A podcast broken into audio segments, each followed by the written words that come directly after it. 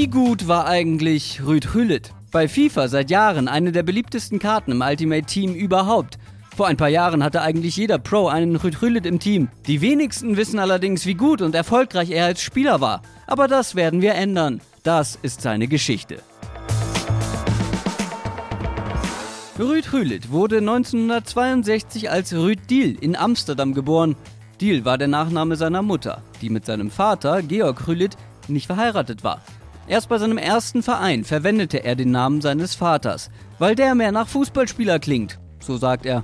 Er wuchs in armen Verhältnissen auf und spielte Fußball jahrelang nur auf der Straße.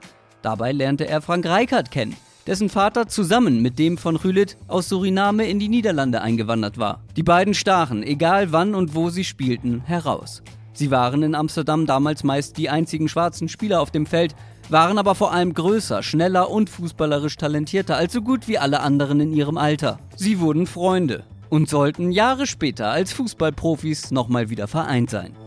Während Reikert bei Ajax landete, ging Rülle zum HFC Haarlem und wurde mit 16 zum damals jüngsten Spieler in der Geschichte der Eredivisie. Haarlems Abstieg konnte er zwar nicht verhindern, aber schoss sein Team anschließend zum direkten Wiederaufstieg und ein weiteres Jahr später überraschend bis auf Platz 4. Er war eines der größten Talente des Landes. Mehrere Topclubs waren an ihm interessiert, aber er entschied sich mit 19 gegen das Ausland und für Feyenoord Rotterdam. Eine gute Entscheidung, denn mit denen holte er mit dem Doublegewinn 84 seine ersten Titel und wurde Fußballer des Jahres in den Niederlanden.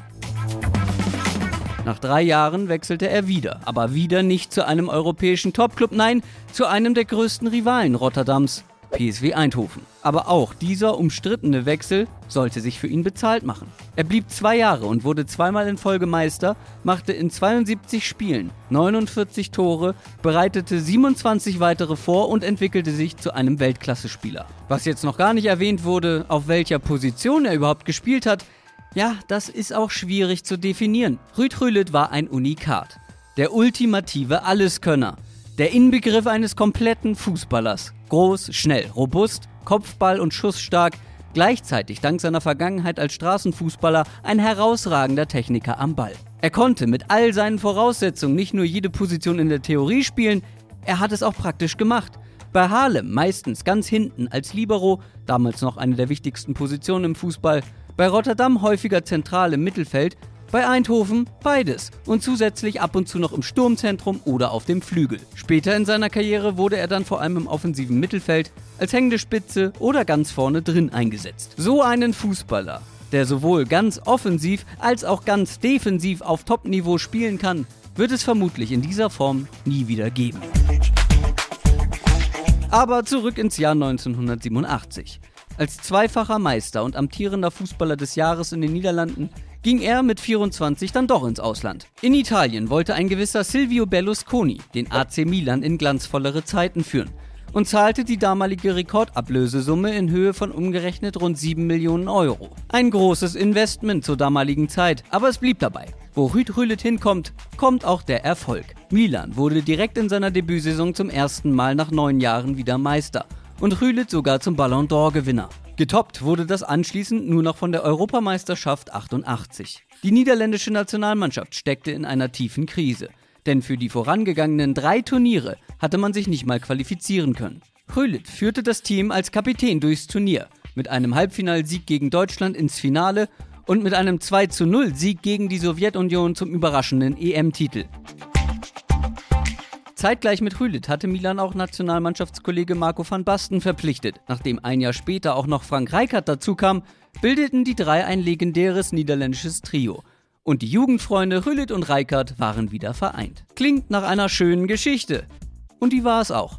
In sechs Jahren wurde Rülit dreimal italienischer Meister und gewann zweimal den Europapokal der Landesmeister. Das, was später zur Champions League wurde.